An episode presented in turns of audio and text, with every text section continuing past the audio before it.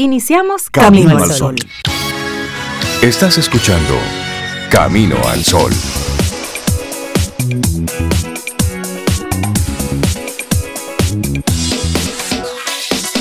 Muy buenos días y bienvenidos a Camino al Sol. ¡Wow! Estamos a 3 de noviembre, es jueves. Muchísimas gracias por conectar con nosotros, por estar ahí bien temprano. Buenos días, Obeida Ramírez. Buenos días a todos nuestros amigos y amigas Camino al Sol oyentes que temprano conectan con nosotros. Buenos días a la vida.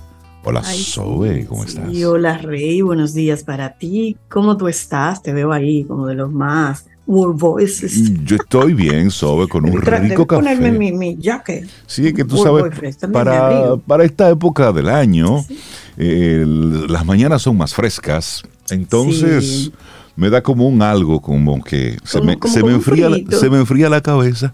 La cesera, pero en los campos. Y yo sé que tú tienes uno porque tú eres como yo de campo.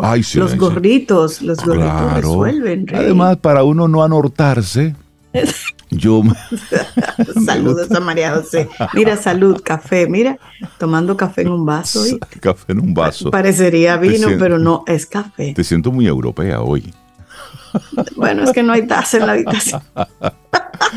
Buenos días. Y tú sabes que hay que resolver con lo que haya. Por supuesto, lo importante es café tempranito en la mañana. Y así preguntarle a nuestros amigos y amigas Camino a los Sol oyentes cómo, cómo les amanece hoy, cómo están, cómo estuvo ese jueves, este miércoles, cómo estuvo todo. Chévere, bien, con ánimo. Aquí hay gente despierta desde las 5 de la mañana. ¿Cómo? ¿Y haciendo qué? Sí, yo no sé, esperando Camino al Sol. Ay, qué bueno. Mira, Neno, Milicen, el doctor Yaso, Fátima, o sea, son gente que madruga. Madrugadores, bueno. Sí, eso está bien, que, nos madruga, tempranito. Al que madruga Dios no ayuda y si no lo ayude, si no lo ayuda, madrugue más. Va a terminar no durmiendo alguna gente que dicen que el Dios no lo ayuda, pero siempre está ahí la tablita de salvación, pero no la vemos. Está ahí, bueno, así arrancamos. Cuéntame de la celebración de anoche de bueno, Voices. Bueno, pues ayer tuvimos nuestro cumpleaños aquí en, el, World Voices y la pasamos bien chévere, gente muy querida, gente, gente buena, gente que venció el tráfico que ayer estaba particularmente pesado. Es verdad. Al final de la tarde. Eh, muchos vinieron, algunos dijeron, Rey, esto es una locura el tránsito, pero aún así llegaron. Llegaron. Y lo pasamos, lo pasamos muy bien. Yo soy de los que piensa que los, los cumpleaños hay que celebrarlos, hay que celebrar los hitos. Porque cuando toca celebración, toca celebración. Y cuando toca lloro, toca lloro y, forma parte de la, de la dinámica de la vida misma. Entonces, ayer celebramos nuestros 21 años aquí en, World Voices y fue bien chévere. Te extrañamos, Sobe. Sí, tú sabes que yo quería estar, pero hay temas laborales de otra índole que no me permitieron. No me impidieron. Yo sé que alguien me mandó un WhatsApp Mira, la guagua, la última de Santiago, sale a las 8, arranca, que te da tiempo. Sí, porque tuvimos una, una sorpresa muy agradable y Manerra, artista joven dominicano que, que ha estado en varios momentos aquí en, nuestro programa. Bueno, pues fue nuestro invitado estrella ayer. Entonces nos ofreció un concierto así bien íntimo, no me bien bien personal. Un privé. Sí, algo así como un privadito. Entonces fue un concierto para, un pequeño concierto para los que estábamos ahí. Entonces ocurrió mm. algo bien interesante y es que por lo general los artistas tocan y se van. Eso es lo que ocurre generalmente. Bueno, pues Manerra fue el último en irse anoche. Después que él tocó, que cantó y todo el mundo cantó y se hizo todas las fotos con él, bueno, pues nos quedamos aquí hasta bien entrada la noche. Es que él es una persona muy especial. Entonces, si no escuchan Tiene a así Cintia. como ese, ese brillo de persona buena. Así que si no escuchan a Cintia hoy en el programa, por ahora, es que ella está resolviendo unos asuntos personales. pero, muchos. Sí, pero, pero la pasamos súper chévere. Y sabes que gente, gente muy querida, gente muy buena que ha estado desde los inicios de, de World Voices. E hicimos algunos reconocimientos a a colaboradores que han estado con nosotros durante los 21 años. Eh, y bueno, ahí hicimos un reconocimiento a, a Wander Rodríguez, que es el abogado de, de, World Voices, la persona que ha estado con nosotros desde el día uno y que es Camino al Sol oyente. Así que le mando un abrazo porque yo sé que él está ahora mismo rumbo a sus obligaciones y él siempre está conectado con Camino al Sol. Entonces a, Wander le mandamos un abrazo también. Ana Polo, nuestra, Ay, nuestra amiga Ana nuestra contable y mujer que maneja las finanzas. Bueno, pues también un reconocimiento por mantener todos los numeritos como van. En orden. Y organizarle al César lo que es del César. Claro. Y, también a Balvino de León. Balvino es, mm. es nuestro, es la cara de World Voices en la calle. Sí. Él, él tiene como, como, tenía como obligación principal al inicio el ser mensajero. Él, iba, llevaba, buscaba toda esa dinámica, pero con el tiempo se fue convirtiendo en el coach personal de World Voices. Una, una persona sobe con, con, un ánimo, con una, con una vida, con una energía. Y oh, cada día que llega, cada día que llega aquí a la oficina es siempre con una con una frase positiva, con, un, con una buena energía. Sí, y sabes que Balvino es, un líder comunitario. Él, realiza labores sociales en su comunidad y, lo, y, lleva, bueno, con nosotros tiene los 21 años. Y, wow. y cada año nosotros le hemos estado acompañando en sus diferentes procesos. Pero es lindo ver cuando la gente de la comunidad se entrega a su comunidad y lo hace con el único interés de apoyar. No, y el hecho de que tres personas clave estén por tanto tiempo dice mucho de ustedes como gestores de World Voices. Eh, la lectura la puede ver cada quien, ¿no? 21 años en una misma empresa, con unas mismas personas. Eso dice mucho de ustedes. Pero me queda la duda, Rey. Sí, ¿qué pasó? Y el gerente de felicidad y todo eso, ¿no le hicieron un reconocimiento? Bueno, él recibió todos los mimos de la noche. Ah, Estamos hablando de, ese es Tommy. Tommy recibió todo, todo, el cariño. Ayer en la mañana Cintia se empleó a fondo y lo acicaló bien, lo acicaló para que estuviera, estuviera presentable. ah, por cierto, Sobe, María Eugenia Ríos Lamas de Nueva Acrópolis estuvo por aquí a principios de semana, ya vino antes de ayer, y te dejó día una pañoleta de las águilas.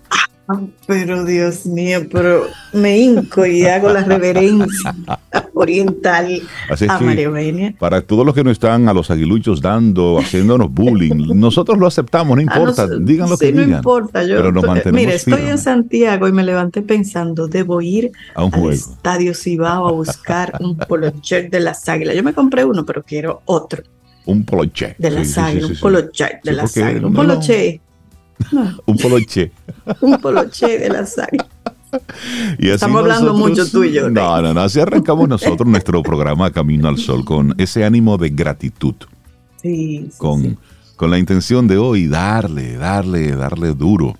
Y sabes que otro reconocimiento que también hicimos al, final fue a doña Daisy y a don Andrés, los padres de ah. Cintia, que también son también son mis padres y son personas muy queridas y que también nos han estado, nos dieron ese espaldarazo desde el día uno. Vamos, te lo voy a traducir. Fondearon un poco. No, y fue, no. y fue, fue el, apoyo de ellos fue, emocional. Exacto, ese capital emocional, ese capital que te dice, dale para allá, estamos aquí, dale. Y yo estoy aquí, y yo estoy aquí. Exactamente. se caen ahí los aparos. Exactamente. Esa fue una noche muy, muy emotiva.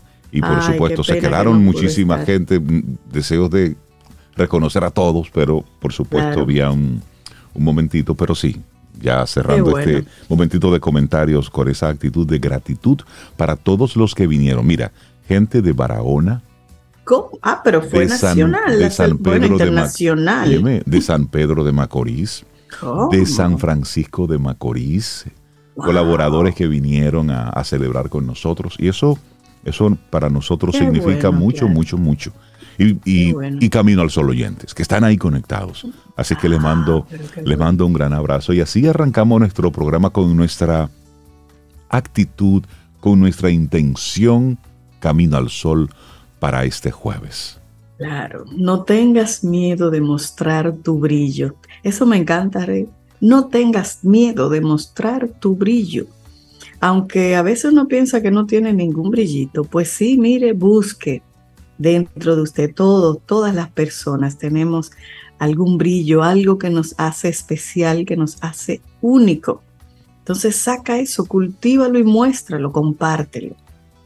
Eso es bonito. Mostrar tu brillo. A veces uno le da timidez, le da susto de qué van a pensar, cómo me van a ver. Mire, olvídese de eso y dele para allá, como dice el rey. Enfóquese, enfóquese en lo suyo y dele, y dele para allá. Tú sabes que una de esas personas que vino anoche, José Luis Ravelo, Oh, el amigo Ravelo. Sí, de almuerzo de negocios. Él estuvo por aquí y tuvimos ahí una conversación interesante. Yo sé que él, está escuchando el programa, así es que lo que tú me dijiste no se queda ahí. Eh, tenemos que seguir hablando. él sabe muy bien. sí, pero gente, gente muy chévere que tuvimos la oportunidad de, compartir anoche. Mira, hoy... Y los nombres que me has mencionado son personas que muestran su brillo. Sí, Joel Reyes Colón también estuvo aquí. Joel, lo Peter Nova también estuvo por aquí. Nereida Castillo, junto con Samuel. ella es la madrina de las águilas, por supuesto. Y aquí estuvo en su labor ayer de evangelización con. Con los liceístas que estaban ahí. Sí, gente, gente chévere. Mira, hoy es el Día Mundial contra el Malware.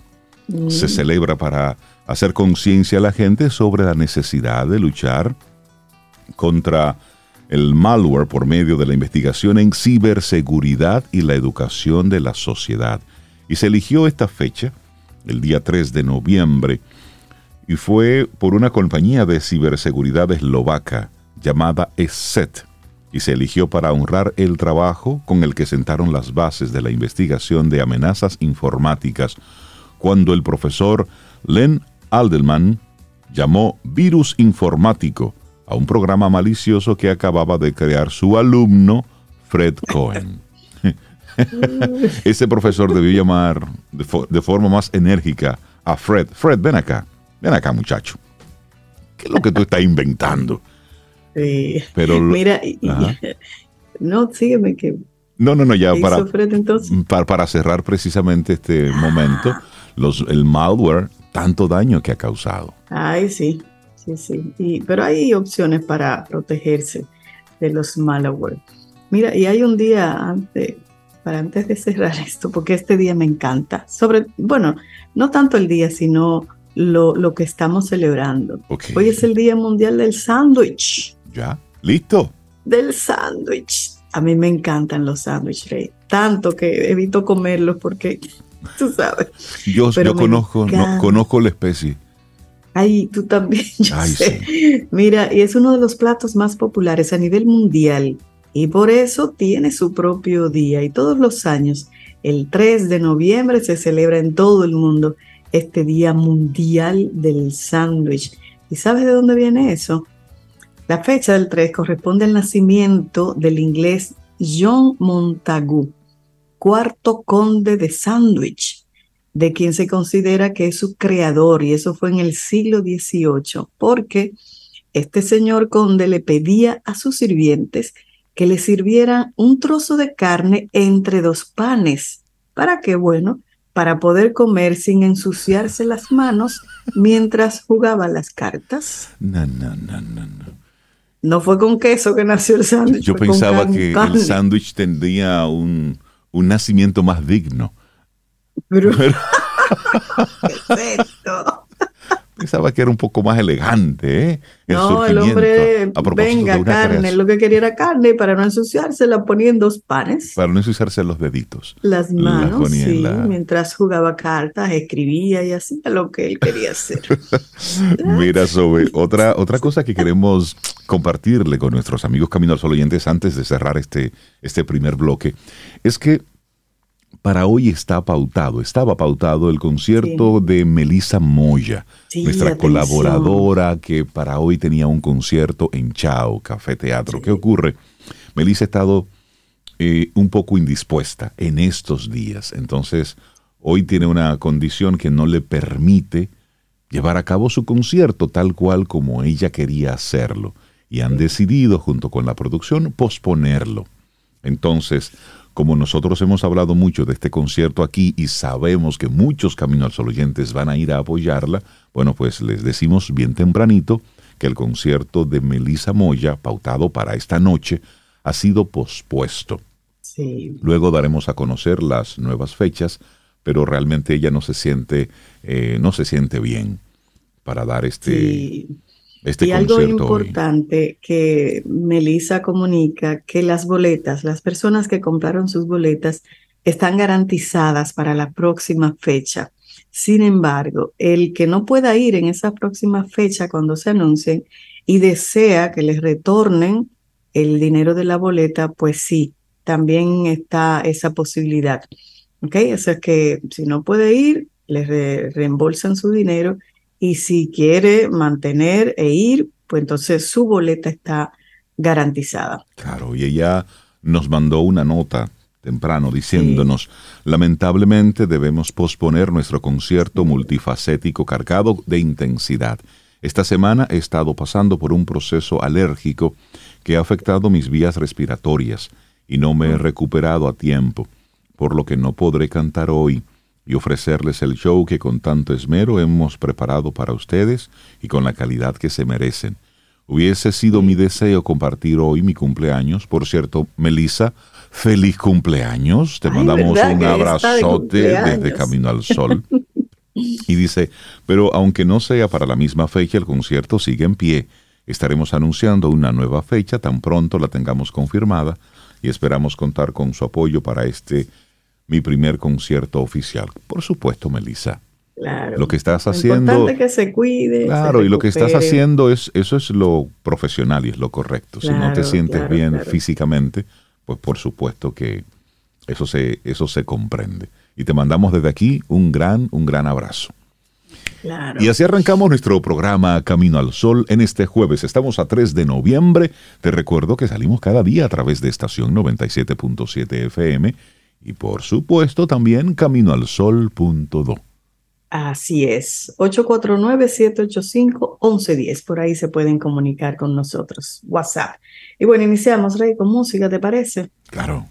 Bueno, y como hay brujas todavía sueltas del día 1, del día 2, Día de los Muertos, yo entré lo de la bruja, no sé si es así, pero por si acaso, escuchemos a Diego Nahar iniciando esto de su disco Exacto, Diego Yar, señores, que tengo un amigo con ese. Ok, Diego Yar, Ojar. Mi libreta se llama el disco y esto es La Bruja, por si se encuentra una por ahí. Lindos días. Buenos días, iniciamos Camino al Sol.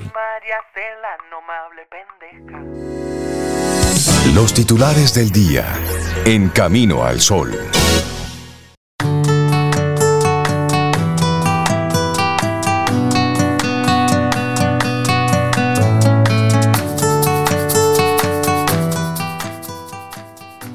Si tienes buenos pensamientos, brillarán de tu cara como rayos de sol y siempre te verás hermoso y hermosa. Roald Dahl. Y seguimos avanzando en este camino al sol. Muchísimas gracias por estar con nosotros a través de estación 97.7 FM y caminoalsol.do. Vamos de inmediato entonces con los titulares. El periódico Diario Libre titula que la República Dominicana ha logrado avances en la persecución del delito de explotación sexual y comercial de niños, niñas y adolescentes. Sin embargo, todavía mantiene serias debilidades en el manejo de estos casos. Una de ellas es el porcentaje de condenas, pues apenas el 30% de los casos que son denunciados logran esa decisión final, conforme a un estudio que al respecto hizo la Misión Internacional de Justicia. Se trata del estudio sobre el desempeño del sistema público de justicia en el tema de trata de personas con fines de explotación sexual y la explotación sexual comercial de niños, niñas y adolescentes 2010-2022. Esto abarca la revisión de expedientes y casos que entraron a unas 22 fiscalías de igual número de provincias que fueron priorizadas para esta investigación. El organismo no gubernamental hizo una revisión de los casos que llegaron al sistema de justicia en los últimos 12 años. Analizó el manejo de los mismos tanto a nivel policial como del Ministerio Público. Y ahí aprovechar este, esta nota para ver y hacerlo así como una especie de, de comentario con mucha responsabilidad, porque hay cosas que yo no logro entender. Hemos estado viendo y hemos sido testigos a través de los diferentes medios en estos últimos tiempos, como personas que violentan a las mujeres, ya no en la intimidad del hogar, sino de forma pública. Estas personas, una vez la justicia los logra atrapar, al poco tiempo salen totalmente impunes, como que no ha ocurrido absolutamente nada. Y si hay un político de por medio, peor aún el caso. Así es. En estos días fuimos también testigos a través de los medios de lo que ocurrió con el caso de una adolescente que su cuerpo fue fue encontrado pues días después. Sus familiares desesperados buscando a esta jovencita, su matador lleva a la policía y dicen, bueno, la puse aquí. Pero esa misma persona años antes había tenido un caso similar en el que, que hacía libre. Entonces la pregunta es qué hacía libre este señor. A menos que haya cumplido sus 30 años, pero no, creo. No, porque ese caso había sido hacía cuatro años. Entonces es como que un caso y otro y otro y otro. Entonces cuando vemos que es un 30%, creo que el número hasta muy alto me lo encuentro, porque lo que vemos son más casos de impunidad que realmente de un cierre con su consecuencia a propósito de la causa. Entonces es un tema al que como sociedad no podemos hacernos de la vista gorda. Aunque la violencia no esté en tu entorno, está latente, está ahí. Y no podemos hacernos cielos. Tal vez está no visible. Exactamente. Uno, bueno, no sabe. Bueno, importante tempranito que conozcan esta información. Harán hoy simulacro de evacuación durante sismos y terremotos. Así es que ya lo saben, por segundo año consecutivo, el Centro de Operaciones de Emergencias, COE, realizará un simulacro de evacuación por terremoto a los fines de orientar a la población sobre cómo defenderse ante este tipo de evento. La simulación se realizará hoy jueves al sur de Santo Domingo a partir de las 10 de la mañana, por lo que el general Juan Manuel Méndez, director del organismo, llamó a la ciudadanía a sumarse en sus lugares de trabajo, en su residencia o estudios y acudir a los puntos de encuentro establecidos para luego retornar de manera ordenada a sus lugares de trabajo. Hemos colgado en nuestra página web una caja de herramientas para que la población e instituciones como colegios y escuelas puedan entrar y ver las rutas de evacuación. Eso explicó Méndez a Diario Libre al señalar que también se podrá encontrar un brochure que permitirá conocer el antes, durante y después de un movimiento telúrico. Así que atención, hoy a las 10 de la mañana al sur de Santo Domingo se hará el simulacro de evacuación durante sismos o terremotos.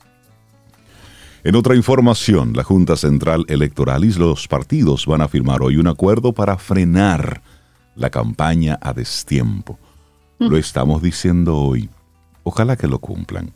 El Pleno de la Junta Central Electoral y las diversas organizaciones partidarias realizarán hoy la firma del acuerdo compromiso con el cual se busca frenar la campaña política a destiempo, el cual fue propuesto por el órgano comicial. Fue la Junta Central Electoral que propuso este acuerdo guion compromiso luego de, que, que los partidos dieran su anuencia a lo que establece el acuerdo, que fue presentado hace una semana por la Junta Central Electoral, pero será hoy cuando la firma oficial del documento se realice.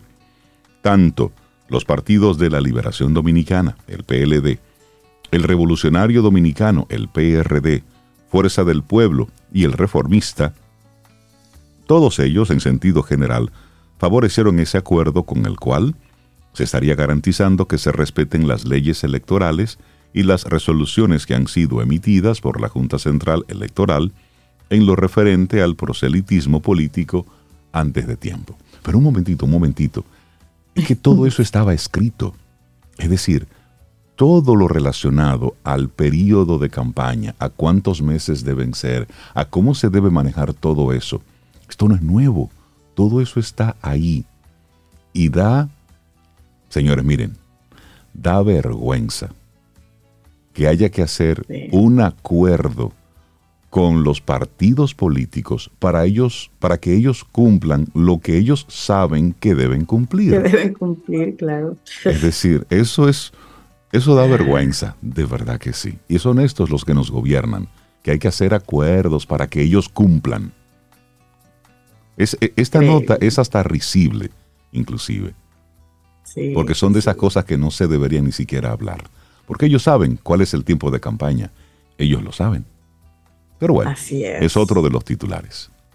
Bueno, y una noticia buena, buena, Rey. Elizabeth de León es la primera dominicana en dirigir el Departamento de Vivienda y Desarrollo Económico Urbano y la segunda en estar al frente de una agencia federal de los Estados Unidos. Tras una fructífera carrera como abogada en la ciudad de Nueva York, donde tuvo la oportunidad de ser la primera latina y dominicana en ser secretaria de Trabajo, fiscal general, asesora principal del presidente del Consejo Municipal y comisionada adjunta del Departamento de Servicios para Pequeñas Empresas, De León habla con orgullo de sus raíces mientras asume un nuevo rol ahora a nivel nacional desde Washington, D.C la dominicana expresa con ilusión de sus visitas, oye Reyes, de tu pueblo, a Salcedo, en República Dominicana, la tierra que vio nacer a sus padres, y de las anécdotas que su mamá le hacía sobre el campo y cómo le tocaba lavar en las piedras de los ríos. Oye, qué interesante. Elizabeth nació en el Bronx y recuerda que a la edad de tres años, debido a un incendio en su edificio, tuvieron que mudarse al Alto Manhattan y hospedarse con unos familiares. La primera de su familia en estudiar derecho y en asistir a la universidad en Estados Unidos. Y cuenta que fueron las diferentes injusticias por las que ella vio a su mamá pasar las que la llevaron a querer estudiar derecho. Qué interesante. Elizabeth de León, primera dominicana en dirigir el Departamento de Vivienda de Estados Unidos. Qué interesante esto, ¿eh? Sí, sí, sí, buenísimo. buenísimo. Esas son de las noticias buenas. Pero ahora tenemos que pasar a otra, que no es tan buena, y es el tema de las butacas, el tema del ah. Ministerio de Educación. No podemos soltar estos temas, son cosas que están ocurriendo día a día. Esto es algo así como una noticia en desarrollo. La carencia de butacas en los planteles educativos del sector público ha marcado la historia de las diferentes administraciones del Ministerio de Educación debido a los procesos de adquisición que han sido fallidos, que han estado utilizando para tratar de, saciar la necesidad de asientos. A propósito de que el ministro de Educación Ángel Hernández dio a conocer que durante los últimos cinco años la entidad ha licitado más de 600.000 butacas y solo han recibido 80 mil. Hay que destacar que este incumplimiento no es un escenario nuevo en las antiguas gestiones de la entidad educativa. En diciembre de 2012, durante el gobierno de Danilo Medina, se lanzó un concurso denominado El Pupitre Dominicano.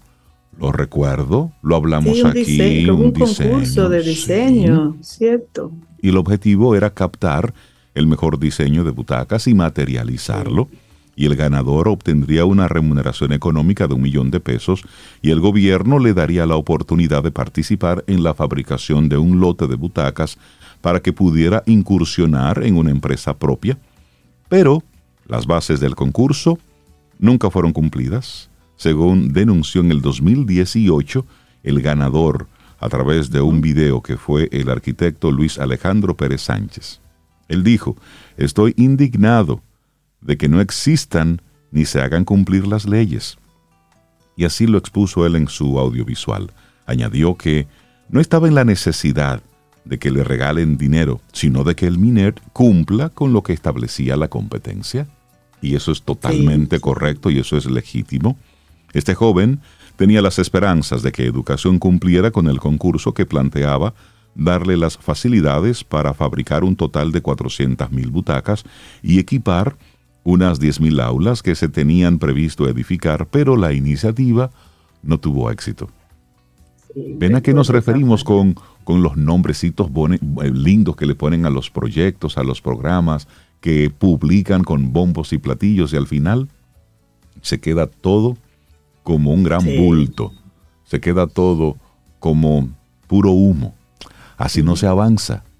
Es haciendo cosas, es cumpliendo, es siendo responsable que podemos avanzar. Por eso este tipo de temas no podemos dejarlos de mencionar. Claro, y provocando consecuencias en los que fallan, en los que no entregan. Mira, hay otra información a propósito de educación. El ministro de Educación admite que no podrán terminar 728 planteles. El ministro de Educación, Ángel Hernández, dijo que los diferentes planteles educativos que están a medio construir en todo el país no podrán ser terminados en los próximos años por los nudos legales, pese al gran esfuerzo que está haciendo el gobierno. Hernández explicó que unas 728 escuelas que presentan dificultades son centros que fueron iniciados ya hace unos seis años que tienen problemas legales para su terminación. Indicó que a pesar del gran esfuerzo que ha hecho el presidente Luis Abinader para terminar las escuelas que tienen años paralizadas, solo se han podido terminar 126 centros escolares.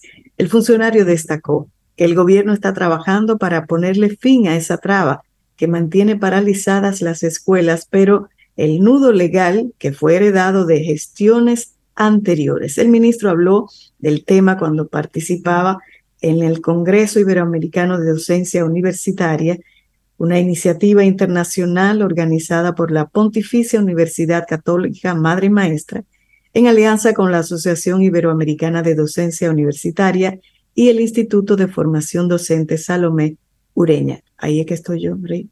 Ahí es que Sé que hay 726 planteles escolares que no se podrán terminar por nudos legales. ¿Y cuáles nudos serán esos? Eso es complejo.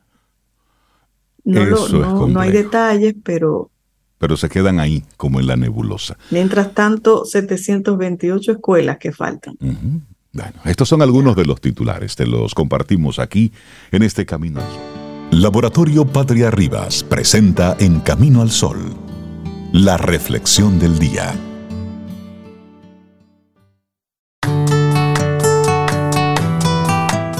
Y una frase del filósofo canadiense Mashona Diguayo dice, cuando tienes luz en tu mente, brillas.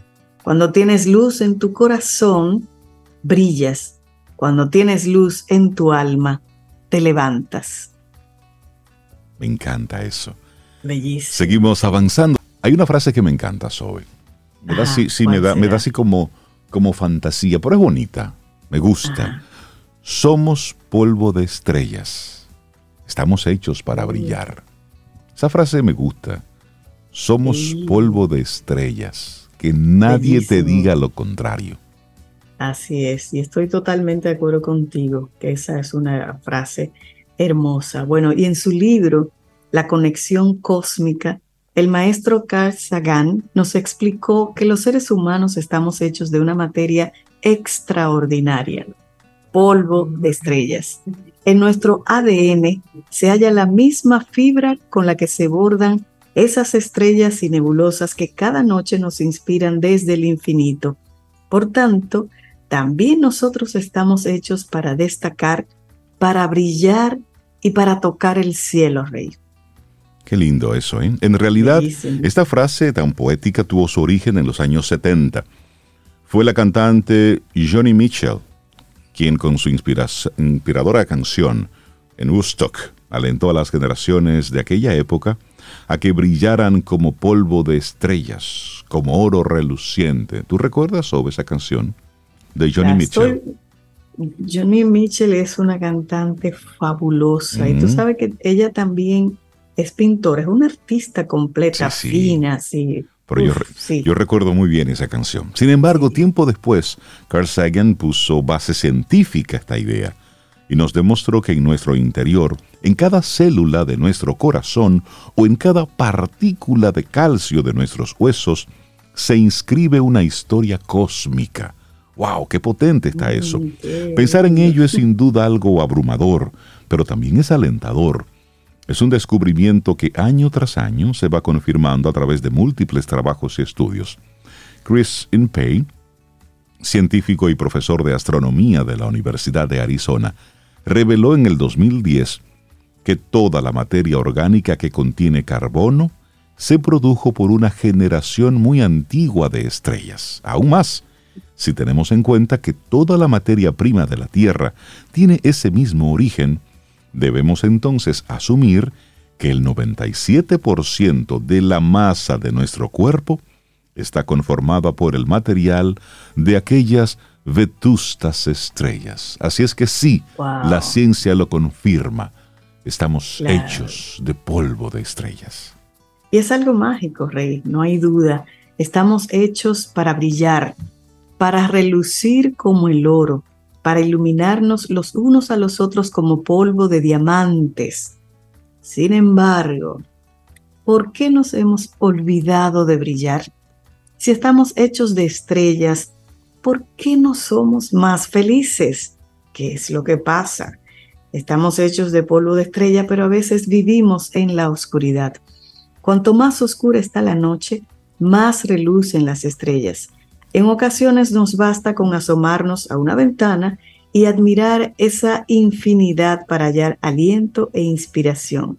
Con sus ciclos, sus movimientos, su música silenciosa y su hermosura cósmica, el mundo de los astros siempre ha servido de referente a la humanidad en muchas áreas y disciplinas relacionadas con la agricultura, las ciencias e incluso la espiritualidad.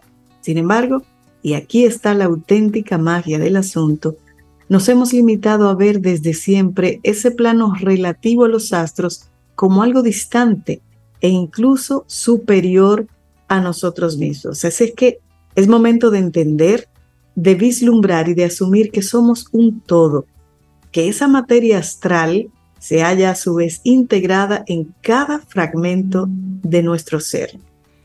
Y también nosotros tenemos pequeños pedacitos de estrellas en nuestros tejidos, astros muy antiguos de aquel renacer cósmico, que nos otorga por tanto un poder y una capacidad, la de brillar en cualquier escenario, situación o momento adverso, sin importar cuán oscuro esté todo lo que nos envuelve.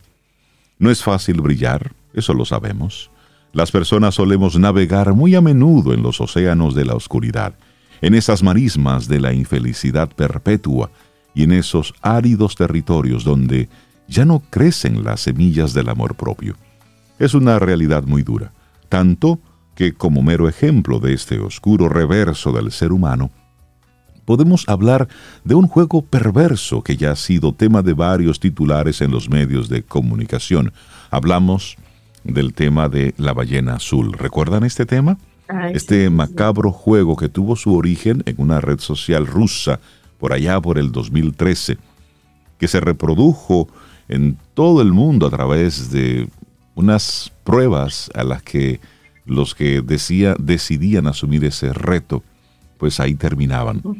Las mismas que por diversas y complejas razones atraían a cientos de adolescentes en un periplo de autosabotaje, autolesiones y una lenta destrucción hasta que finalmente este joven, en un supuesto acto de valor, lograba entonces y terminaba de forma fatídica todo este proceso. Eso por allá en el 2013 lo vemos lejano, pero no, ese fenómeno no ha ido, lo que ha hecho es que se ha ido transformando en diferentes formatos. Por eso ahí los padres, y si es un comentario personal, debemos siempre estar atentos, estar alerta. Bueno, mejor empecemos a brillar por nosotros y por los demás. Piensa en el momento más feliz de tu vida y disfruta de ese recuerdo. Sonríe a un desconocido. Crea un playlist de música que te guste. Abraza a una fruta. Habla con letras de canciones. Dibuja un animal imaginario. Busca formas en las nubes. Haz un nuevo amigo canta en el baño, ¿verdad? Claro. y estas ideas también son retos, los mismos que conforman ese juego de la ballena azul. Pero se trata de 50 desafíos con los que atraer a jóvenes de todo el mundo, ayudándoles a construir una actitud positiva y alejarlos de su juego opuesto, la famosa ballena azul. Así que de momento hay 290 mil seguidores y miles han completado ya la última prueba. Salvar una vida. Como ayudar a un compañero de clase que sufre de bullying, por ejemplo. Es una buena noticia, no hay duda. Definitivamente. Y esta es nuestra reflexión para, para esta mañana, en la que, por supuesto, hay que decirlo, somos polvo de estrellas, estamos hechos para brillar. Y esto es más que una reflexión, esto lo dice la ciencia, una reflexión que te compartimos, escrito por la psicóloga Valeria Sabater y lo, lo hacemos aquí en Camino al Sol. Laboratorio Patria Rivas presentó En Camino al Sol, la reflexión del día. Para iniciar tu día, Camino al Sol.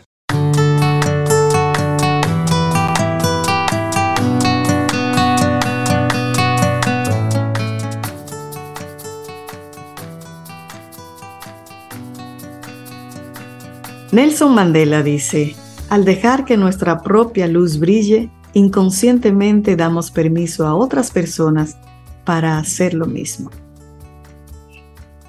Seguimos avanzando en este camino al sol. Es jueves, estamos a 3 de noviembre. Y recordarle a nuestros amigos Camino al Sol oyentes que están conectando con nosotros ahora que el concierto que Melisa Moya, nuestra querida Melisa Moya, tenía programado para hoy, ha sido pospuesto. Ella está indispuesta, tiene unas condiciones de salud que no les permiten hacer el concierto tal cual como lo tenía programado para hoy. Así es que se dará a conocer una nueva fecha. Las personas que adquirieron entradas para el concierto de hoy, pues esas boletas están ahí garantizadas. Se va a dar a conocer una nueva fecha, pero si en esa nueva fecha no puedes y quieres simplemente un retorno, un reembolso, pues simplemente hacer la solicitud correspondiente. Así es que lo decimos porque, ese concierto estaba, estaba pautado para esta noche. Así es. Bueno, pero nada, ya Melissa se, irá recuperando y podremos verla cuando ya esté sana. Exactamente. un abrazo a, a Melissa. Rey, tenemos aquí como siempre colaboradores, tú sabes, que nos visitan y comparten esos conocimientos y experiencias. Y hoy tenemos a Rosario Arostegui. ¿Qué tiempo tendrá Rosario con nosotros? ¿Como nueve años o diez años? Sí, Cuchucientos. Sí, más o menos, Cuchumil. Cuchumil. Hola Rosario, buen día, ¿cómo estás? Hola Rosario. muy buenos días. Muy contenta de estar aquí. Yo no llevo mucho la cuenta, pero felicidades por los 21 de World Voices. Ah, gracias. Gracias, Rosario. pero siempre eh, con mucha ilusión de volvernos a encontrar virtual, presencial y compartir y compartir con los caminos solo oyentes. Qué bueno, Rosario. Siempre nos compartes temas vinculados a, a, los jóvenes, a los emprendimientos, a enfocarse en su carrera. Estamos ya como en la última parte, en el último en, los últimos dos meses del año. Pero el año todavía promete, Rosario. Entonces, ¿cuál es tu propuesta para hoy?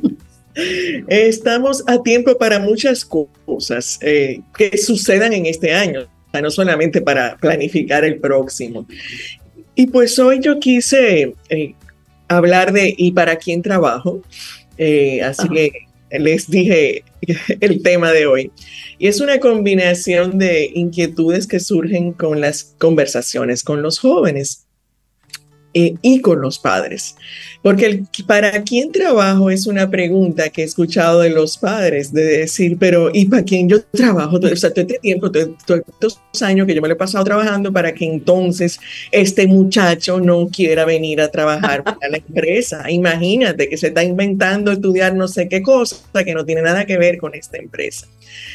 Y bueno, de alguna manera hemos tocado el tema en otras eh, intervenciones aquí en el programa, pero hoy quise como dedicárselo. y, y bueno, comienzo con algunos aspectos generales. Una, eh, estado revisando, no es mi, mi, fuerte el hablar, eso se lo dejaríamos a Carlos en, otra, en otro momento, hablar de las empresas familiares, la estrategia, todo lo que sucede allí. Pero sí puedo decir que es información que todos hemos escuchado que dice, bueno, la, en la tercera generación la empresa se pierde y hay unos mitos alrededor de eso y justo estaba revisando una información que dice, bueno, es un mito, no necesariamente hemos podido ver que se puede sostener hasta la cuarta generación. Ahora bien, ¿cuáles son esos aspectos que van a ayudarte a que se mantenga esa hasta la cuarta generación? Y yo no voy a hablar de la estrategia de la empresa, eh, por eso decía, cualquier cosa, inviten a Carlos a hablar de eso.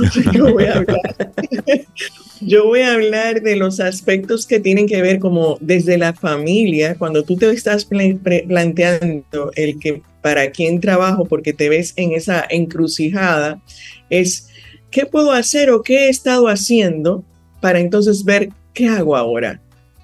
Y entonces, por un lado, el decirte, que hoy día eh, he visto esos artículos en The Harvard Business Review que habla, bueno, veamos eso como un mito y vamos a, desglosar cuáles son los aspectos que inciden en eso.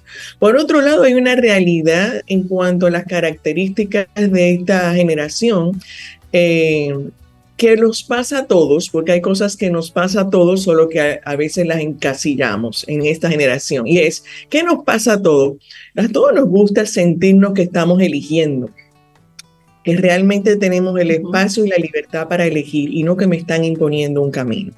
Pero decimos que es que estos muchachos de ahora quieren decidirlo todo y hacerlo todo y no sé qué cuánto. Bueno, hay una parte real, pero hay una parte, hay una parte importante de reconocer y es que a todos queremos ese, tener ese espacio de elegir. Entonces, realmente, ¿cómo estás manejando ese proceso si eres tú eh, una persona que realmente estás al frente de una empresa y quisiera que tus hijos la continúen? Entonces, mi primera pregunta es, cuando tú elegiste ese proyecto que hoy eh, puede ser pequeño, grande, no sé, pero que estás muy entusiasmado con ese proyecto, ¿lo elegiste para ti y por ti o lo elegiste pensando en que lo heredaran tus hijos? Entonces, aquí es una combinación, es una pregunta fina que entra entre lo personal y la empresa, pero si la empresa tiene un propósito por sí misma, eh, no tiene que depender de tus hijos para que se sostengan. Y esto para quitarle un poquito de peso a, esa parte, o sea, al, miedo a que desaparezca la empresa. Ahora, claro, que te gustaría que fueran tus hijos, sí, y ahí viene otro aspecto. Bueno, ¿y qué espacio? Y de hecho voy a, citar unas preguntas que un joven eh, empresario em, eh, hereda eh, una empresa y dice, creo que es importante que tomemos en cuenta estas preguntas con nuestros hijos. Y dice, primero, tener la conversación y preguntar directamente, ¿quieres unirte al negocio de la familia? Vamos a suponer que sí. ¿Y qué rol jugarás? Segunda pregunta. Así te estoy dando el espacio para que tu hijo me digas qué quieres, qué rol jugarás cuándo te gustaría involucrarte. Y yo escucho y yo también hago propuestas, pero yo hago la pregunta. Y luego también hablemos juntos qué se requiere para que tú te involucres, porque desde la mirada empresarial pues lo ideal es que tengas una organización, un protocolo y demás. Pero desde la mirada familia es que yo estoy hablando contigo, hijo mío, hija mía, para ver qué tú quieres y cómo yo te ayudo a prepararte para hacer realidad ese proyecto de vida. Donde qué bueno si te quieres involucrar, pero si no estás viéndome, viendo la familia como tu destino final, pues hablemos claramente de cómo te puedo ayudar a que desarrolles ese proyecto. Y ahí agrego otro elemento más, y es que las empresas también se están en continua reinvención. Entonces, no necesariamente, y hemos oído, eh, no estamos las profesiones de hoy no necesariamente son los requerimientos de, o sea, de mañana. Tú estás estudiando una profesión, sales y terminas esa, de estudiar y ya cambió. Pues igual pasa con las empresas y por lo tanto a veces no vemos cómo puede encajar lo que está estudiando mi hijo con la necesidad que yo tenga en la empresa, pero no lo descarte del todo. Y, por eso la importancia de esa segunda pregunta, ¿qué rol jugarás? Porque imagínate que me dijo que no quiere involucrarse con el negocio familiar. Entonces sigo con la siguiente, eh, solo que en, lugar de decir qué rol jugarás en la empresa, es, ok, ¿y qué es lo que piensas hacer? ¿Y cómo te gustaría desarrollarte? y escuchando su propuesta, puede ser que yo encuentre espacio, pero no estoy obligada, no estoy haciéndolo desde la obligación de que tengo que encontrarte un espacio. ¿Por qué? Eh, porque es mucho más saludable para la empresa y para tu hijo que ambos sean exitosos. Exactamente. Claro. Y ahí me gustaría rescatar un poquitito, Rosario, lo que al inicio tú mencionabas cuando usted crea una empresa, usted la crea desde su pasión, desde sus intereses, lo que tú quieres hacer. Y no necesariamente esos son los intereses del que viene, del que tú estás formando. Entonces es muy duro para un hijo, aunque usted no lo crea, tener desde una edad temprana esa etiqueta, ese yugo, esa cadena de como tú eres mi hijo y esta es mi empresa, te endono esto. Pero no es lo que yo quiero. Entonces hay una presión social, Rosario, en la que por un lado, óyeme, pero qué bien, tú vas a heredar una empresa. Y el niño no quiere nada, no, no, óyeme, porque es muy posible que la experiencia que él tenga de esa empresa en familia sea un desastre y no es lo que él quisiera para su vida, Rosario, ¿cierto? Cierto, ah, dices algo, o sea, buenísimo, hay dos aspectos de lo que tú mencionas. Uno, eh, en lo que yo escucho de esa familia no es lo que quiero en mi vida. Y entonces eh, ahí hay algo importante. A veces, no quiere decir que pase siempre, pero es te invito a que, te, a que reflexiones al respecto. De repente, hemos tenido vidas paralelas y lo único que mi hijo escucha es las conversaciones del problema que tuve en el trabajo cuando paso por mi casa.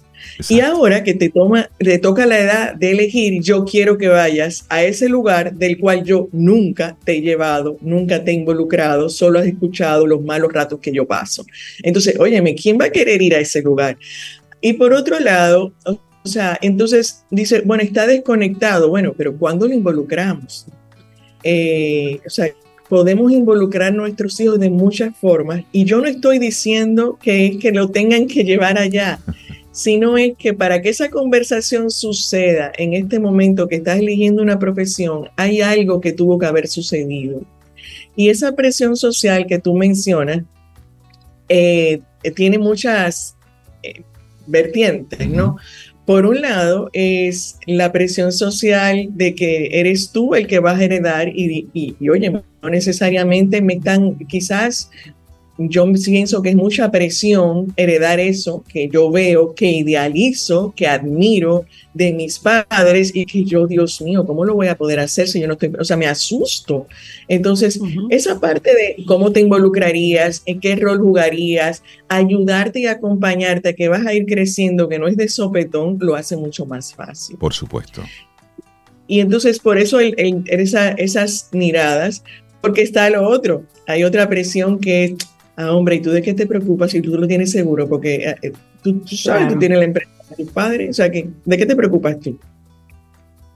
Entonces, el tener el espacio, que es lo que eh, procuro, es que pensemos nosotros, padres, en que cómo yo le genero el espacio para que pueda sentirse libre de elegir. Porque tienes más probabilidades de que elija estar contigo cuando le dejas el espacio libre, pero tienes que haber estado haciendo una tarea para que realmente sea atractiva esta invitación que le estás haciendo.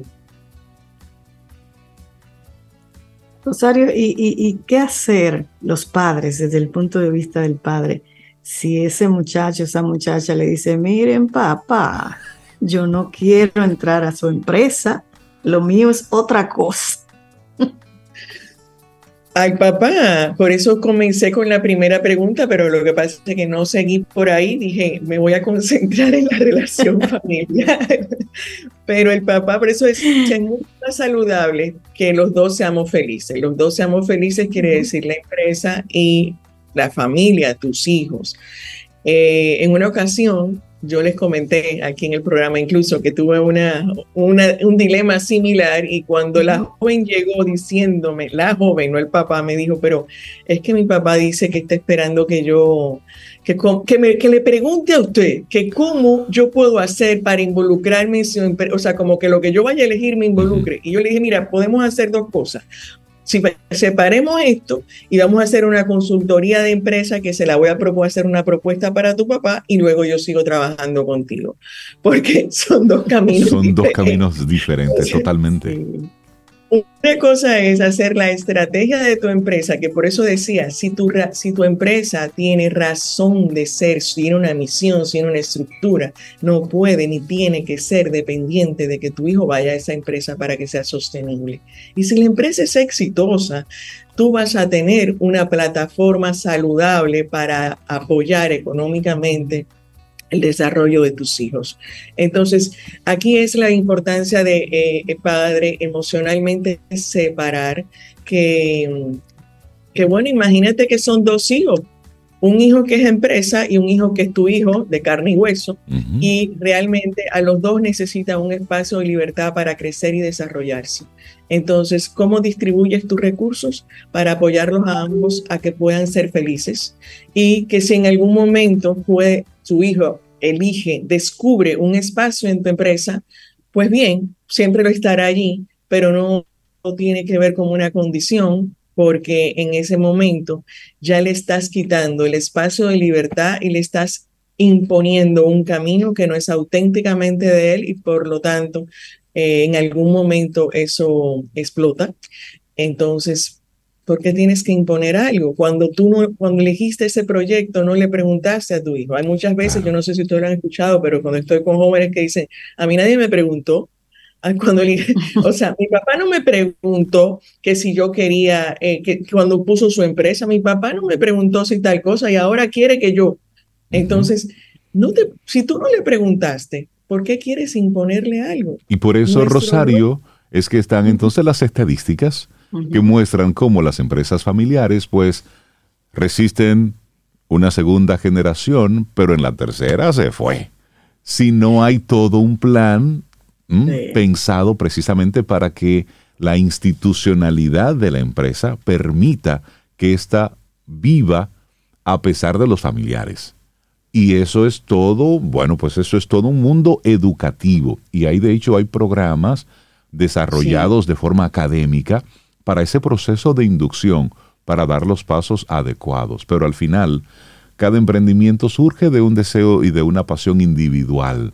Y cada uno de nosotros, hay que decirlo, no todos queremos lo mismo. Y eso es un acto de mucha responsabilidad como padres, entender que no todos queremos lo mismo. Rosario, la gente que quiera seguir esta conversación contigo, ¿cómo lo hace? Rosario Arosegui en las redes, eh, en la página web, donde quiera, como Rosario Arosegui me pueden conseguir, me pueden escribir directo y con gusto seguimos conversando, porque es importante crear este espacio de confianza, sobre todo, de que quiero que esto es lo que yo tengo, esto es lo que me gustaría, pero te permito que lo elijas y podemos conversarlo, porque si dejamos eso abierto, vas a estar acompañándole, no importa lo que elija, y eso es mucho más importante. Totalmente. Buenísimo el tema que nos compartió hoy Rosario. ¿Y para quién trabajo? Preguntita buena esa. Rosario, que tengas un precioso día. Bueno, les dejo la invitación de que nos veamos el próximo sábado 12 de noviembre en la ronda final de emprendimiento. Aquellos que se han preguntado qué es lo que Rosario juega, pues ahí nos vemos, ya les doy detalle. Gracias. Buenísimo, un abrazo. Gracias. Rosario, un abrazo. Ten un buen día, un buen despertar. Hola. Esto es Camino al Sol. Camino al Sol.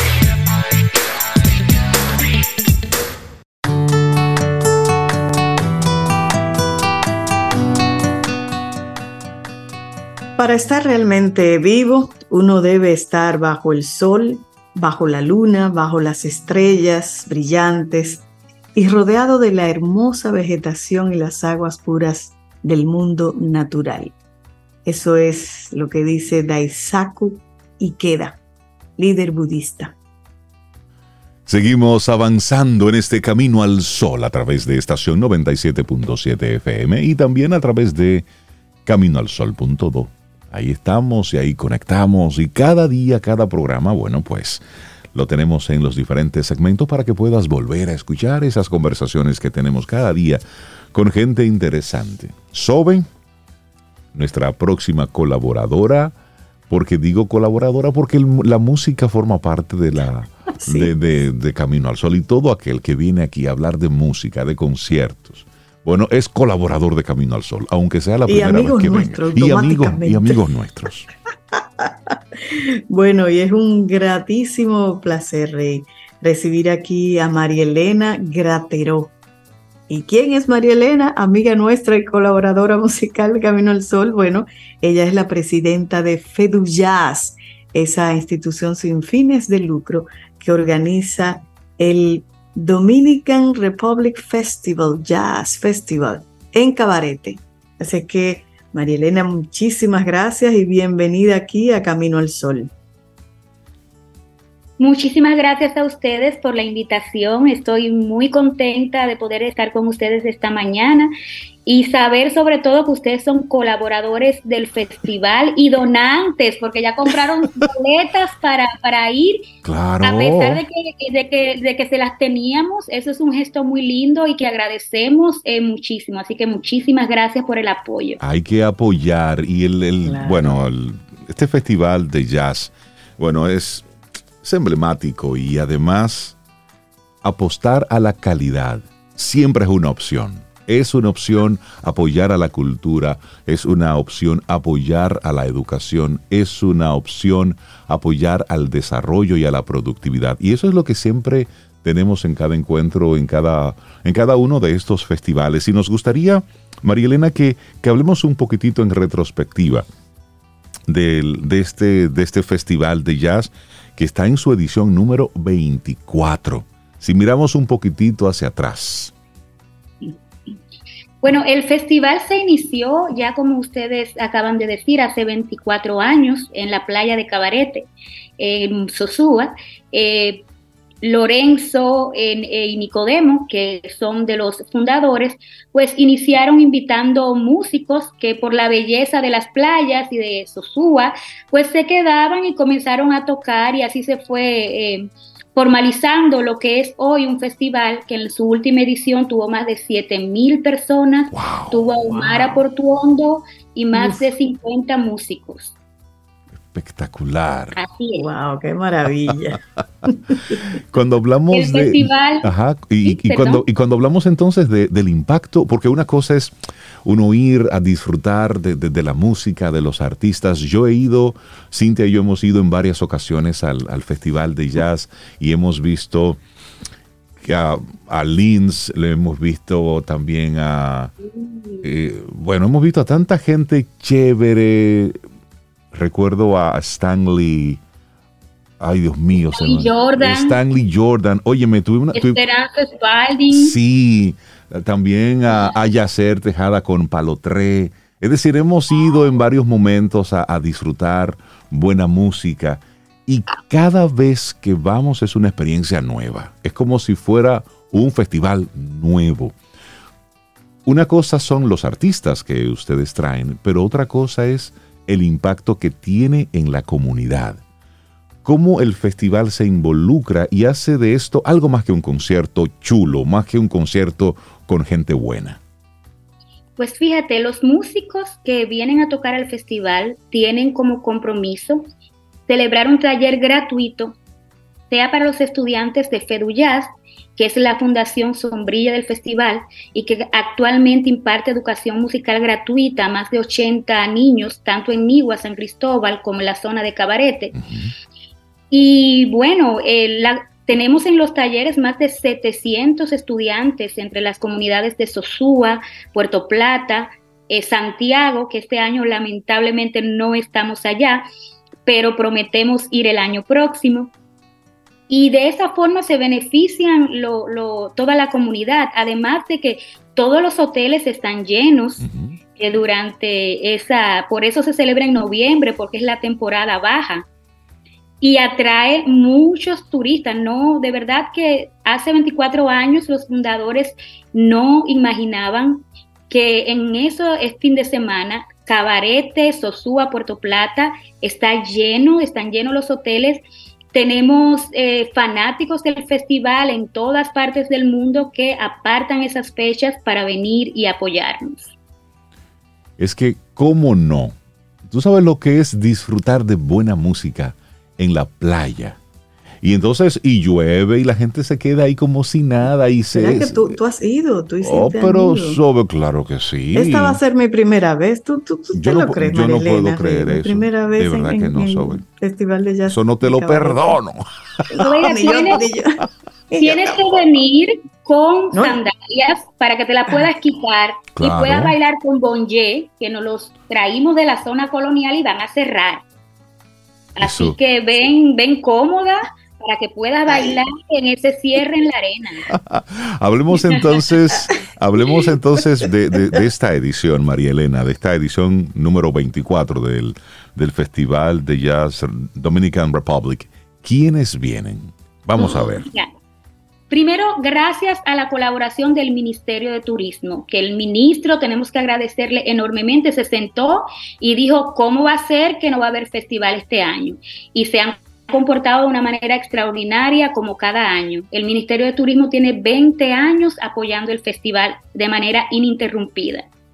Y este año tenemos el 11 de noviembre, iniciamos con Joel y Mushi, que es un dúo eh, desde Haití, dos hermanos que desde la adolescencia tocan juntos y tienen un repertorio espectacular, es decir, que vamos a tener muy, buen, muy buena apertura del festival ese día. Y luego eh, seguimos con alguien muy querido por ustedes de Santiago, que es Sistema Temperado, con oh, pero, pero claro.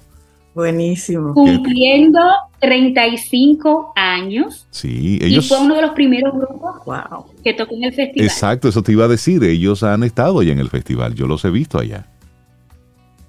Sí, y ellos tienen un invitado muy especial que es Néstor Torres, cuatro veces nominado al premio Grammy. Mm. Acaba de lanzar una, buena, una nueva producción que de hecho tuvo su lanzamiento en el Centro León en Santiago hace poco. Ganador de Grammy y también que ha venido varias veces al festival.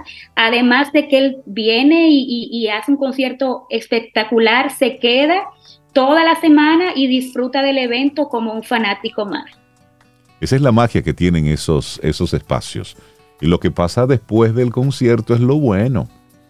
Y así es. No lo voy a decir, que, al que vaya que se entere y que pregunte dónde están. Y que vayan preparados porque de verdad que hay música y esos jams que se celebran cuando termina el festival son extraordinarios.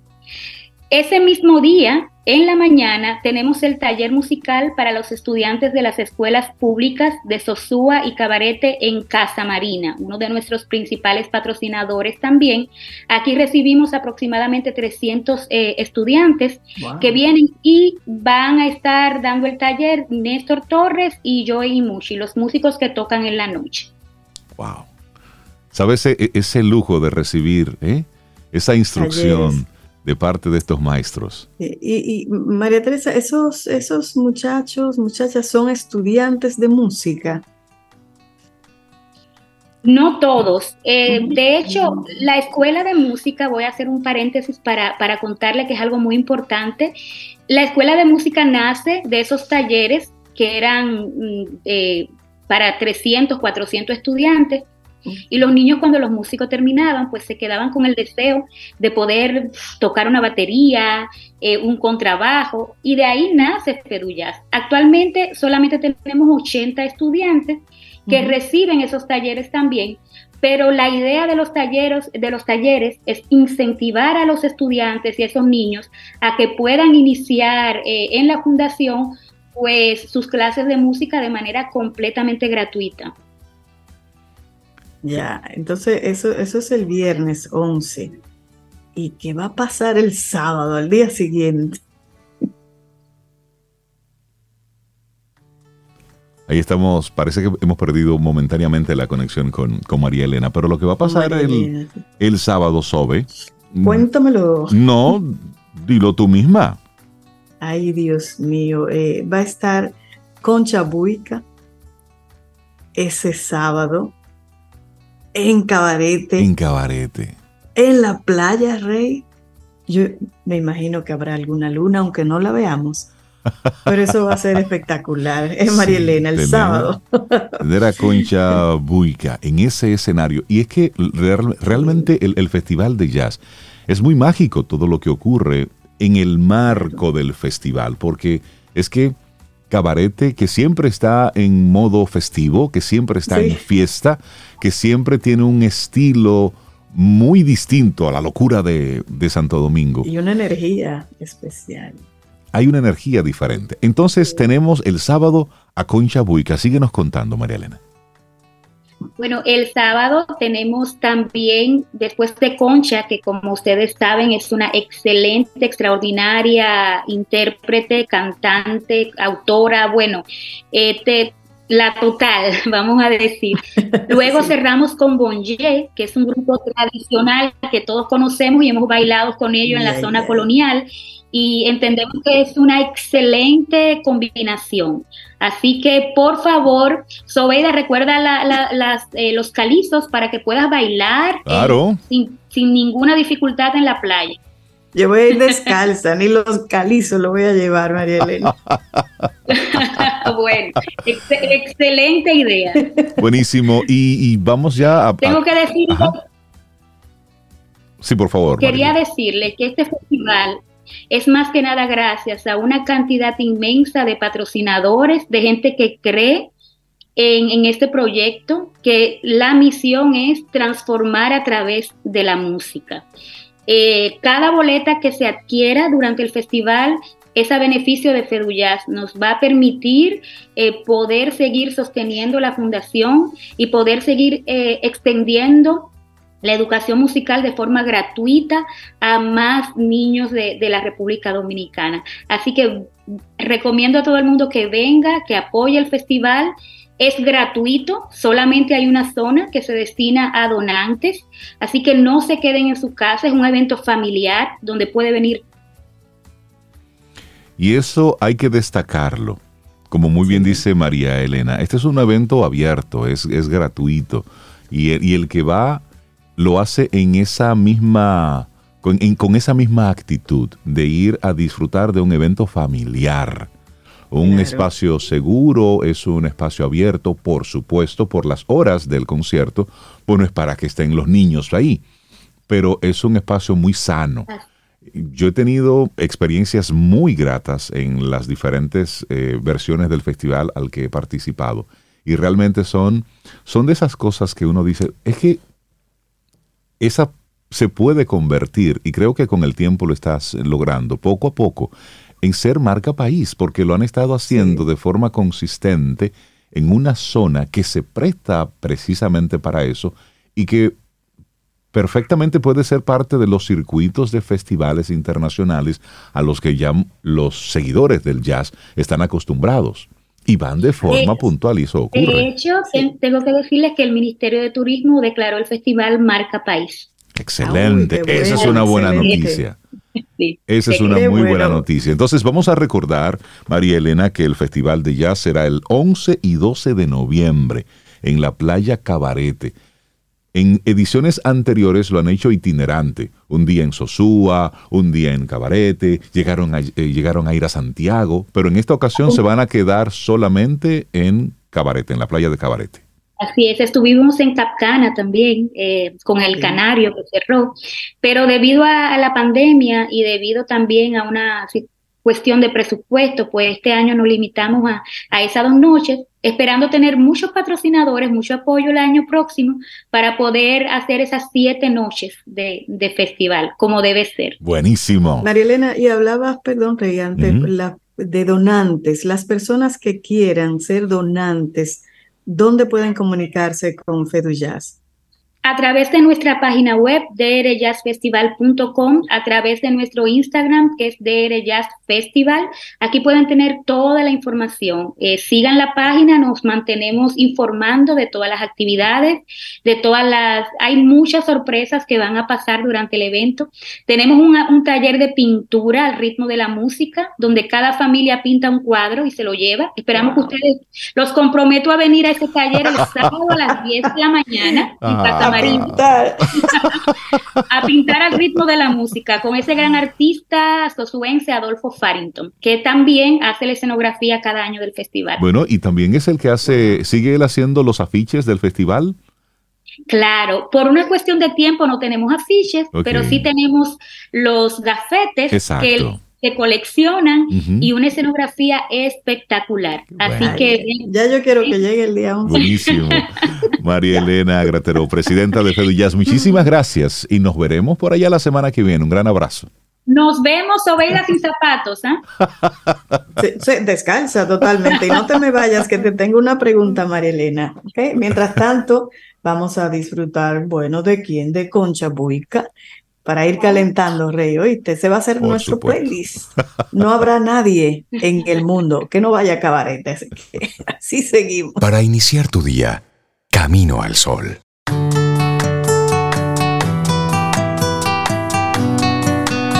Y la próxima semana tenemos una nueva entrega de Quien Pregunta Aprende con Escuela Sura, un segmento donde conversamos junto a especialistas sobre seguros, riesgos y tendencias fortaleciendo así tus aprendizajes y aportando a tu bienestar y competitividad. Tu cita es el próximo miércoles, no te lo pierdas. Quien pregunta aprende con Escuela Sura. Y nosotros seguimos aquí avanzando en este camino al sol. Estamos a 3 de noviembre y se estará celebrando el decimoprimer aniversario de la Alianza Latinoamericana de Fondos de Agua. Y a propósito de esto, tenemos en nuestro programa la participación de Carlos García Cartagena, director de Nature Conservancy en República Dominicana, y de Hugo Alberto Contreras, director de la Alianza Latinoamericana de Fondos de Agua. Y para nosotros, un lujo tenerlos aquí en Camino al Sol. Buenos días y bienvenidos. ¿Cómo están? Muchas gracias, bienvenidos. Muchas gracias, buen día. Qué bueno tenerles aquí para hablar precisamente sobre una conferencia que van a estar ofreciendo eh, junto con el CONEP para que hablemos del tema agua en nuestro país tan importante, líquido vital. Sin agua no hay vida. Así decía un, un anuncio de nuestra época de niñez para ir creando conciencia. Hablemos en una primera etapa de esta conversación sobre qué es esta Alianza Latinoamericana de Fondos de Agua. La alianza es un acuerdo creado en el 2011 entre el Banco Interamericano de Desarrollo, la Fundación FEMSA, de Nature Conservancy, y que tiene el apoyo del Fondo para el Medio Ambiente Mundial y el gobierno alemán a través de su programa climático internacional. El objetivo de esta alianza ha sido contribuir a la seguridad hídrica de América Latina a través de la creación y fortalecimiento de fondos de agua. Hoy en día tenemos 26 fondos de agua en toda la región, dos de ellos están en República Dominicana y creemos que hemos hecho una contribución muy importante a la forma en la que las ciudades están viendo el tema del agua, en la, en la forma en la que las soluciones están llegando y en la forma en la que estamos discutiendo sobre el tema del agua a lo largo y ancho de América Latina. ¿Y cómo, cómo se suma República Dominicana en todo esto? Bueno, República Dominicana forma parte de los fondos creados a través de la alianza con apoyo del Banco Interamericano de Desarrollo y la Iniciativa Climática para la Protección del Clima del gobierno alemán. En 2015 se crearon los dos primeros fondos en el país, de momento los únicos que hay en el Caribe. Y desde entonces hemos hecho un trabajo de hormiguita aglutinando esfuerzos, buscando consensos, promoviendo iniciativas y alternativas y hemos ido ya tenemos un mapa donde se pueden mostrar las áreas donde hay incidencia. Estamos trabajando a través de los fondos de agua con educación ambiental, promoviendo mejores prácticas agrícolas para conservación de suelos y evitar la erosión y promoviendo también esquemas de conservación de las capas y las parches de bosque que aún quedan en, en la parte alta de las cuencas. Y es importante eso, eso que mencionas, porque si hay un mal gasto de agua en nuestro país, precisamente es en la parte agrícola. Sobre, ¿tienes una pregunta? Sí, una curiosidad que me queda. Eh, ¿A qué llamamos un fondo de agua? Un fondo de agua es una plataforma de acción colectiva. ¿Qué es una plataforma de acción colectiva? Es un lugar en donde las diferentes voces, los diferentes actores se reúnen con la idea de resolver un problema complejo.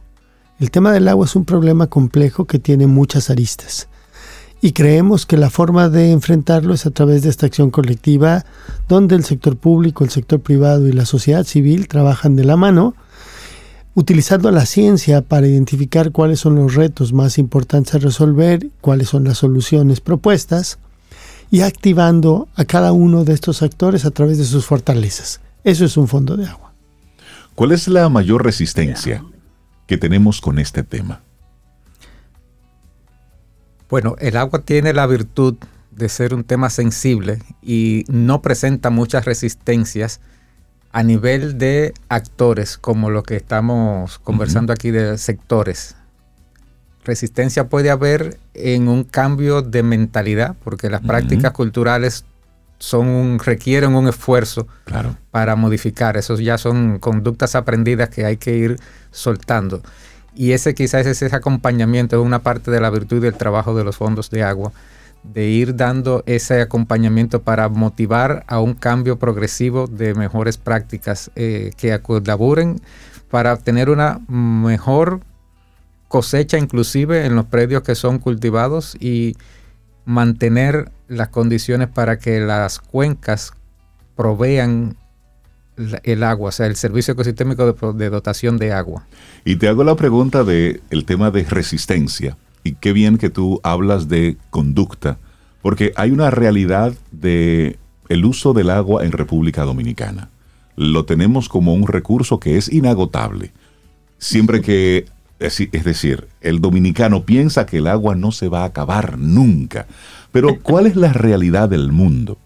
En Canadá, cada vez que usted descarga el sanitario, eso va a una factura eléctrica. Cada vez que tú descargas el sanitario, sí, así como lo escuchó. Lo cobran. Lo cobran. Pero ¿qué ocurre en la zona de, en algunas zonas de California, en Las Vegas? Que están invitando a la gente a que cambie los jardines frontales de sus casas por jardines secos. Es decir, que no requiera agua para que la gente no tenga que estar regando las gramas. Aquí no, aquí en Dominicana tenemos grama y le echamos agua y le damos esa llave abierta. Aquí se limpia con agua. Y, no, y se bota ahí. ¿eh? Tú sabes lo chévere que es estar con esa manguera abierta, tirando agua. Eso es un asunto cultural, por eso te hago la pregunta. Y ya para cerrar este breve comentario, lo que estamos viendo como algunos ríos en Estados Unidos se están secando a unos niveles donde están saliendo a flote barcos que estaban hundidos, carros que habían lanzado con fines delictivos, es decir, lo que está dejando al descubierto precisamente el tema de la, de la escasez de agua y el impacto con el cambio climático. Entonces, en una mentalidad dominicana, donde el agua está ahí, eso, eso está para siempre, ¿cómo se puede producir ese efecto educativo de utilizar este recurso de forma responsable. Déjame, eh, no, no soy un experto en Dominicana, pero déjame ampliar un poco. Los latinoamericanos en general pensamos como tú lo acabas de describir. América Latina ha sido bendecida, eh, por decirlo de alguna manera, porque tenemos 30% de los recursos hídricos del mundo y solamente 10% de la población. La cuenca del Amazonas tiene el 50% de esos recursos. Es decir, cuando yo fui a la escuela, yo soy mexicano, fui a la escuela de niño y siempre pensé, me enseñaron que había abundancia en agua. Pero cuando uno piensa en la franja de los países de África del Norte que no tienen agua, es la misma franja que tenemos en el norte de México, en el Caribe. Es decir, no tenemos tanta agua como lo hemos pensado. Lo que pasa es que éramos pocos y lo que pasa es que nuestra actividad productiva no era tan grande y el cambio climático no había llegado. Entonces ahora este cambio cultural eh, nos, está, nos está llegando de la noche a la mañana. 2015, 2014, 2015, Sao Paulo, la ciudad más importante de América Latina, estuvo a punto de quedarse sin agua. Sao Paulo. Ciudad del Cabo en, África, en Sudáfrica no se diga, estuvo a días, pero, pero hoy en día hay tres, tres de las ciudades, de las 15 ciudades con mayor riesgo de quedarse sin agua, están en América Latina. México, Lima y Santiago. Wow. Entonces, eh, no, voy a hablar estrictamente de la República Dominicana, pero creo que esta mentalidad que hemos ah, que está muy arraigada, se traduce también en nuestras políticas públicas, se traduce en nuestras prácticas cotidianas, se traduce en nuestras reglas del juego.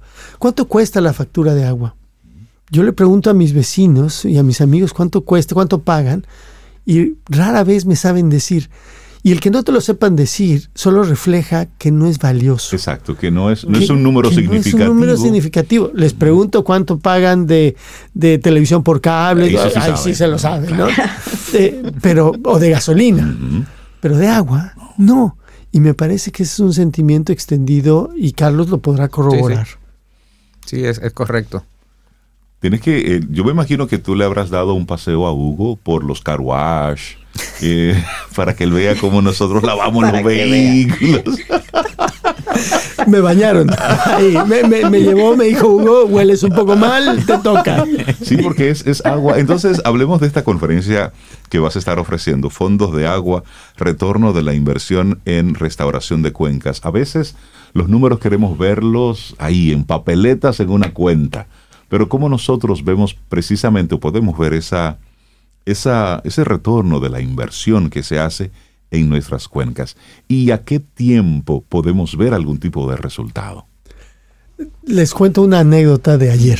Ayer me llevaron a ver algunos de los proyectos que estaban haciendo los fondos de agua y em, eh, el resultado fue inmediato prácticamente. ¿Inmediato en qué sentido? hay una serie de comunidades que, em, que descargaban sus, eh, los desechos de sus puercos y los desechos de las vacas directamente al río. Una intervención que duraría, no sé, semanas, cambió eso de la noche a la mañana y la cantidad de coliformes, es decir, de partículas no sanas en el agua, bajó dramáticamente de la noche a la mañana. Con una acción de semanas. Con una acción de semanas. Es decir, sí se puede. Lo que pasa es que extenderlas, claro, y, hacerlas generales es más complicado. Pero, pero hay estudios que corroboran, por ejemplo, en Quito, que por cada dólar invertido en la conservación de las fuentes de agua, te trae dos dólares de retorno. Es decir, cuidar la cuenca, como tú dices, se podría ver en la papeleta si es que tuviéramos, como tú bien lo dices, como los canadienses que pagan la cuenta de electricidad una vez que le jalan al sanitario. Exacto. ¿no? Entonces, eh, si lo tuviéramos aquí y dijéramos, oye, ¿cuánto pago por descargar los residuos de mis, eh, de mis eh, cerdos en el agua? Y de la noche a la mañana ya no pago nada. Exacto. Porque ya lo limpié. Entonces es inmediato, hay mucho eh, eh, análisis detrás y esa es una de las cosas bien importantes que queremos poner en la mesa, el análisis. Esto está, está interesantísimo. Entonces, esta es una actividad cerrada a propósito de la conversación, Carlos, lo que va a estar ocurriendo. Sí, lamentablemente tenemos cupo limitado y hemos preferido invitar al sector empresarial, que son usuarios importantes del recurso agua y potenciales aportantes a el esfuerzo privado que requiere, porque como decíamos al principio, la, los fondos de agua son una plataforma donde los sectores público y privado convergen con sociedad civil y la academia. Entonces, en esta ocasión estamos tratando de sensibilizar al sector empresarial para que conozca los fondos de agua, entienda el potencial que tiene y canalice la responsabilidad social empresarial que muchas empresas ya a día de hoy tienen en sus prácticas habituales a través de esta plataforma, de manera que podamos hacer sinergia y contribuir todos a un mejor futuro común. Totalmente, porque eso es lo que necesitamos. Esas personas, empresas que tienen ese impacto, que luego todo esto vaya bajando hasta, hasta la base. Darle las gracias a Hugo Alberto Contreras, director de Alianza Latinoamericana de Fondos de Agua. Gracias por tu visita al programa y también a Carlos García Cartagena, director de Nature Conservancy en República Dominicana. Muchísimas gracias y siempre bienvenidos aquí a Camino al Sol. Muchas gracias. Muchas gracias. Buen Muchas día. a gracias. todos. Hacemos nosotros una breve pausa y retornamos. Esto es Camino al Sol. Disfruta tu café en compañía de Camino al Sol.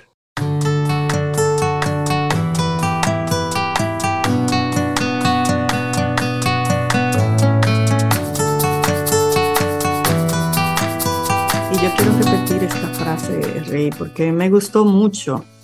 ¿Cuál? Para estar realmente vivo, uno debe estar bajo el sol, bajo la luna, bajo las estrellas brillantes y rodeado de la hermosa vegetación y las aguas puras del mundo natural. Por Dios. Me encanta eso. Porque al final, eso somos. Estamos hechos de polvo de estrellas.